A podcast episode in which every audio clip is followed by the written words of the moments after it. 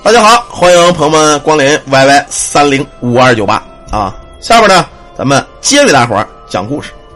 刚才啊，咱们说了一个看事儿的一个事儿啊，由于这个啪啪不关窗帘所以呢招了鬼了。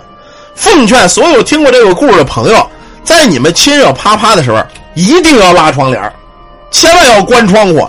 夏天热呀，你就费点电啊，你呢开个空调。你别开着窗户滋哇喊叫的，一是影响邻居跟楼上楼下的心情，二呢，假如你像这个故事里这个人，他还挺快的，三两分钟就完事儿，你让人邻居笑话你，你想跟邻居那个大姐偷情去，人家都不带用你的，因为你他妈的太快了啊！一二三买单，这样的不行啊！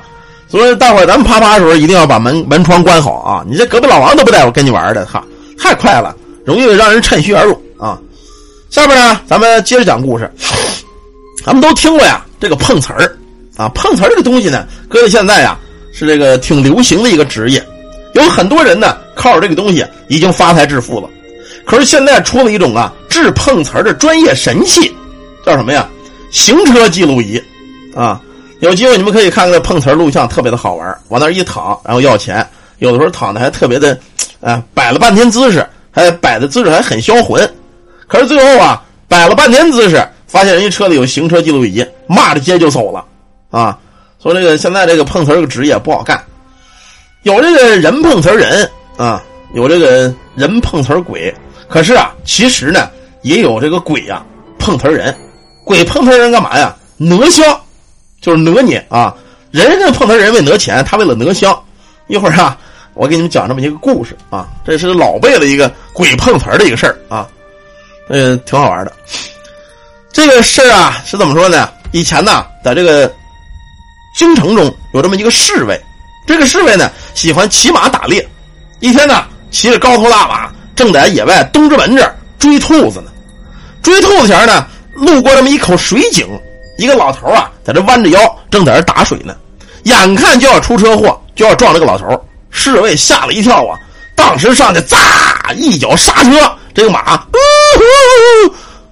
前蹄儿都抬起来了，虽然刹车很及时，万幸啊，知道吗？这老头啊，嘿，撞井里去了啊！当时这个侍卫啊，刹车很及时啊，这老头夸叽，还是把人马给挤井里去了。侍卫很害怕啊，一看这也没有人，赶紧的，算了，肇事逃逸吧！一脚油门一带缰绳，他直接逃了。晚上啊，回去呢，跟这个家人也没说这个事儿，一块儿是共进晚餐。可是共进晚餐的时候。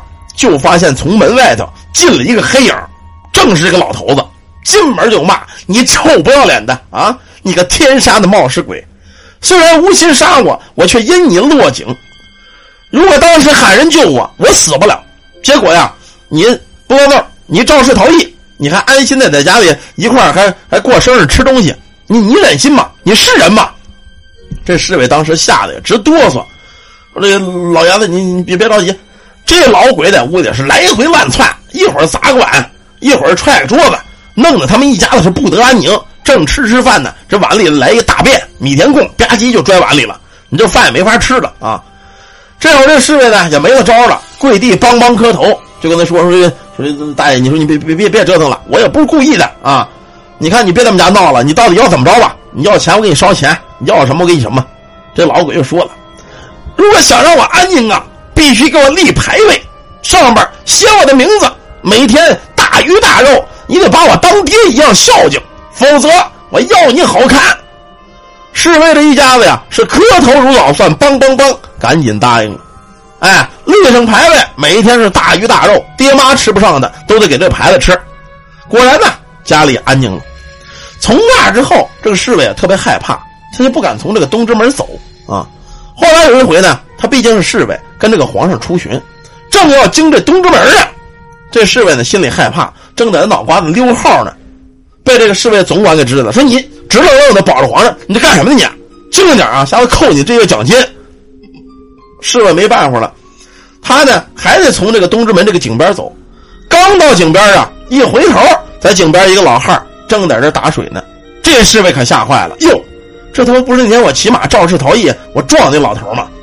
老头一看过队伍了，也不能打水了，一回头正赶巧跟这侍卫撞了脸对脸，他可认得他呀，上去薅着脖领子啊！你他妈前前日子拿马撞我啊！你见死不救！你心是人吗？你是是是是肉长的吧？啊！这侍卫快吓坏了，这会儿侍卫总管也混了，怎么怎么回事？怎么回事？这会儿啊，侍卫一看这个事儿破了，这鬼魂都他妈大白天都抓我，跪地磕头说：“老人家，你想我们家这么多年大鱼大肉了啊，管吃管喝的，你当时说了说原谅我了，你现在怎么改口啊？”这老汉气的上来又俩大嘴巴，我他妈都没死，我怎么享受你家的香火祭祀啊？那天啊，你虽然给我撞井里了，正好有人路过啊。听我喊救，把我给救上来了。你凭什么怀疑我是鬼呀？大白天你看看，我有影子。当时侍卫总管一听啊，知道他们这手下肇事逃逸，赶紧上来解决事儿啊，说这个你别报警了啊，也别找交警这个事儿了。然后呢，让我们这侍卫啊给你赔点钱就得了。这么着呢，给他赔点钱，老头是不骂街了。可问题回到家，这侍卫可不干了，指着个牌子就骂开街了。你他妈哪来的啊？我拿你当爹一样，我他妈供了你这么多年，上去把这贡品也给掀了，牌子也给砸了。正这会儿啊，就听空中传来了一阵笑声，哈哈！笑声是渐渐的远去。这会儿这侍卫才知道了啊，走的这个是个鬼。那个鬼呢，当时看这侍卫骑马肇事逃逸，把这老汉给弄井里去了。他呢，讹诈他们家香火，讹诈他们家香火祭祀。这好些年他供的。根本跟那个死那个老头一点关系没有，老头就没死。这个呀，正所谓的是什么呀？这个鬼呀，敲诈人，鬼敲诈人不要钱，要什么呀？要香火。在这个民间呢，发生过很多这类事儿。这个呢，只是其中的一个小事儿。这个鬼讹人，我一会儿呢再给你说一个咱们直播间呢一位朋友提供的一个事儿。他什么事儿呢？这个事儿也很可乐啊，也很可乐。我给你找找啊。这是咱们直播间一个老弟儿给提供的，他这个事儿也也也很逗啊，也很逗。算了，不找了，我直接说吧啊，大概其意思我也知道。这个有这个仙家呀，狐黄白柳灰五道门可是有一些特殊的东西啊，沾染人血之后，它也会成精啊。什么东西成精呢？咱打一比方，你们听说过板砖成精吗？有人说没听说过。你听说过抹布成精吗？擦桌子布也没听说过，正因为这些东西经常接触咱们这个人啊，你无意间干活的时候，有可能你这个血就会滴在这类东西上。你一旦滴在这东西上，经过年头多了，他就变成妖精。下边呢，说一个咱们直播间是是卫生巾成精那家太牛逼了啊！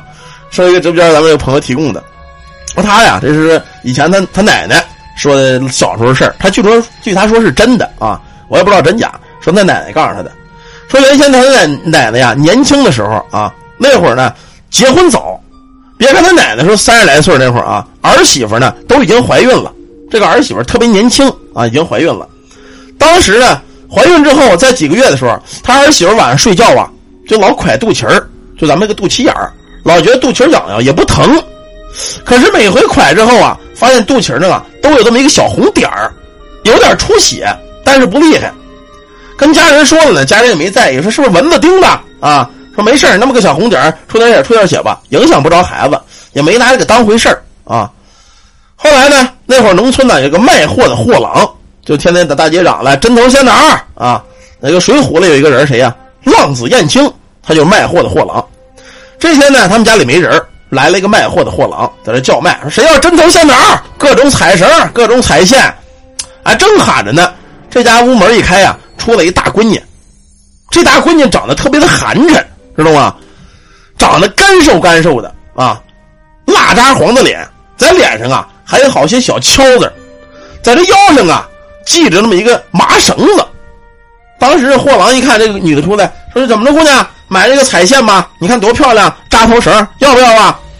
这女的呢也不说话，用手一指这个扎头绳啊，挑这根挑那根，挑了好几根，挑完了呢，她就系在腰上了。扭头就走，这会儿货郎说：“说你还没给钱呢。”这女的就跟哑巴一样，不会说话，往屋里指了指，啊，点了点头，又指了指外头。这货郎的意思是啊，他上屋拿钱去。说行吧，没事啊，你们家在这呢，我也不怕。这么着呢，在外头就等着，左等啊，这大闺女不来；右等呢，大闺女不来。等下午啊，这老太太出门回来了，发现门口蹲着一货郎，在门口大树底下睡觉，他也买东西。说货郎，你别睡觉了，那个我买点针线。货郎一看老太太买针线，赶紧卖吧。卖完之后呢，这老太太进他这个屋子了，这货郎可不干了，上去扒一把，把老太太给抓住了。说老太太，这个你们家闺女呢，买我针头线脑，买了我不少的彩绳，她一分钱没给我。当时老太太就说了，说我们家没有闺女，我就一个儿子，还有一个儿媳妇我儿媳妇呢，现在是大肚子，她肯定不可能买你这针头线脑的。这时候货郎不信，老太太说不信，你这么吧，你跟我进屋看看。有一个儿媳妇啊，怀孕了，可能在家里这个睡觉啊，睡觉正休息呢。你进屋看看。货郎呢，跟这个老太太进了屋了。到屋一看，他儿子出去干活去了，没在家。在屋里床上啊，躺着一个大肚子怀孕的一个妇女，怎么看也肯定不是买线那个大闺女。他说这么着吧，这个你们家呀，倒也不至于坑我这点针头线脑。可是问题刚才呀，我确实是发现啊，有这么一个。长得挺瘦、蜡渣黄的脸啊，拿着我的彩线啊进来了，说：“你们家没有别的亲戚串门吗？”他说：“没有，我们这没有亲戚串门啊。”说：“那是怎么回事啊？”等这个货郎呢，跟这个老太太都挺纳闷的，想来想去啊，这个货郎就说了：“他行走江湖多年，他见的这个邪性事多。他说你们这个既然没有，我可能你们家这个有别的什么仙界什么东西的。我问你，你们家有没有什么奇怪的事啊？”他们俩在这一吵吵啊，老太太没事他这个儿媳妇醒了，一听这货郎说这个事啊，他想起一件事来，说货郎哥呀，我呢怀孕了，这些日子老觉得有点肚子疼啊，可是我老发现这个肚子上啊，每天早晨起来有这么一个红点儿，这红点有点出血，也不大啊，你说会不会跟这个东西有关系呢？货郎一想，还他妈真有可能啊！你这么着，老太太，你们家这个儿媳妇既然怀孕了，这也是大事儿。万一这个怀孕这个肚子坏了，孩子可就伤了，你可要不了孙子了。我呢行走江湖多年，咱这么着，今晚上啊，我在你们这儿守一宿。假如你家真有乱七八糟东西，我还能给你帮个忙啊，因为你儿子没在家，你们俩就是两个妇女也不方便。老太太说行吧，这货郎也是好人哈。这么着，晚上管这货郎吃了顿饭。盯着晚上，老太太正常睡觉，这孕妇呢也正常睡觉，这货郎。找了个墙根啊，严实的地方，他就在这眯着。前半宿没事盯着后半宿啊，他还在这眯着，眯来眯去啊，就听这屋里有动静了啊，有这个跟咱们扫院子这个音儿差不多，唰啦唰啦，有这个音儿啊。等来等去啊，他借着月光往这屋子里看，他就发现呢，在这个屋子里锅台上有这么长一个刷锅的一个大锤锤，就咱们这个高粱苗子这个大锤锤。这大锤锤啊，跟活了长了腿一样，从这个锅台上吧唧跳下来，在地下啪啦啪啦啪啦，跟扫地一样，刷啦刷啦就扫着就进了屋了。进屋之后呢，到这个床头这吧嗒跳在床上去了。跳上去后，这大锤锤苗子就扎在这个孕妇的肚子这儿了。当时货郎一看，他妈这什么玩意儿？这锤锤苗子怎么还他妈成精了？他这锤苗子不简单，肯定有东西。说这么着吧，我也不能演演，等明天再说。既然这个孕妇这么些日子都没什么大事啊，我看看明天再说吧。白天她不出来，应该是。老太太呢都睡了觉了，这货郎在外头眯了一宿。丁早晨早早的就把这一家子老太太跟这个儿媳妇这怀孕这都喊起来了，说：“老太太，老太太，你过来，我跟你说点事儿。”走到院外的看了看左右无人，他就把昨晚那个事儿啊跟这个老太太说了：“说我昨晚上啊看见你家这个刷锅这个大吹吹了，在地下刷刷直蹦，蹦到你儿媳妇这个大肚子上去了。”然后呢，在这盯了一会儿，他又回到锅台上了，而且在这个炊事苗子上，我发现呢有我卖的那个五彩的丝线，说你们家闹这个东西是吹吹精。当时老太太说了：“他妈不可能啊，这吹吹怎么还能成精啊？刷锅的一个玩意儿，嗯，不能不能。说你能不能啊？咱这么着，咱试一回，哎，看你家这吹吹到底有什么问题。既然我不管它是什么东西，你今儿中午啊这么着，你呀。”烧一大锅热油，这个锤子我去绝对是亲眼看看见的，肯定是跑扎你儿媳妇肚子上去了。他不管什么东西，肯定不好。你呀，炸一锅热油，你趁机会突然间把那锤子你给我扔在锅里，然后盖紧了锅盖，咱俩嫩着，我到底看的是什么？老太太想，行吧，反正货郎也是好心。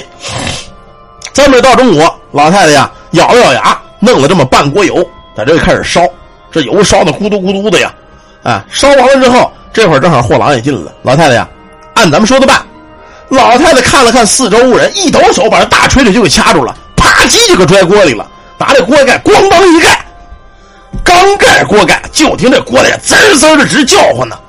这货郎赶紧上来引摁这锅盖，锅盖嘎啦嘎啦，里边就开始折腾，叮了咣啷，叮了咣啷，折腾了大概有这么十分钟，在这锅盖子里边传出一股子臭味来。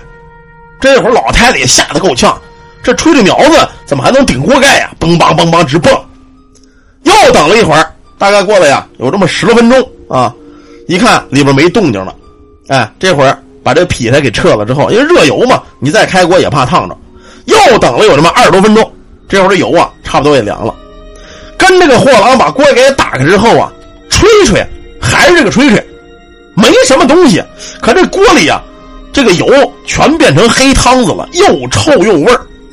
这会儿这俩人纳闷：妈怎么回事？这吹吹苗子怎么还炸臭了？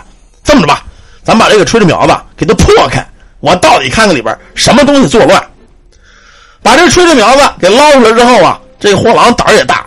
到外头啊，拿这个东西把这吹吹苗的绳子啪啦啪啦全给割开了，打开了一看呢，这家货郎也吓得够呛，在这大长吹吹苗子中间有这么一只大蜈蚣，这蜈蚣啊得有一尺多长，在这蜈蚣身上缠了好多这个七彩的丝线，这丝线他认识，正是他自个儿卖的那个丝线。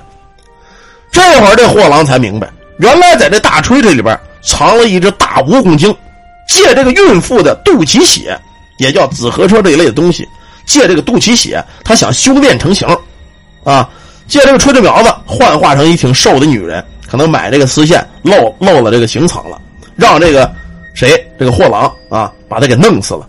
这大蜈蚣炸的呀是又焦又黄啊，一尺多长，吹吹多长，他多长，怪不得那个吹吹会走道呢，不是他会走道，是这大蜈蚣在里拿腿弄这个吹吹苗子在这爬的。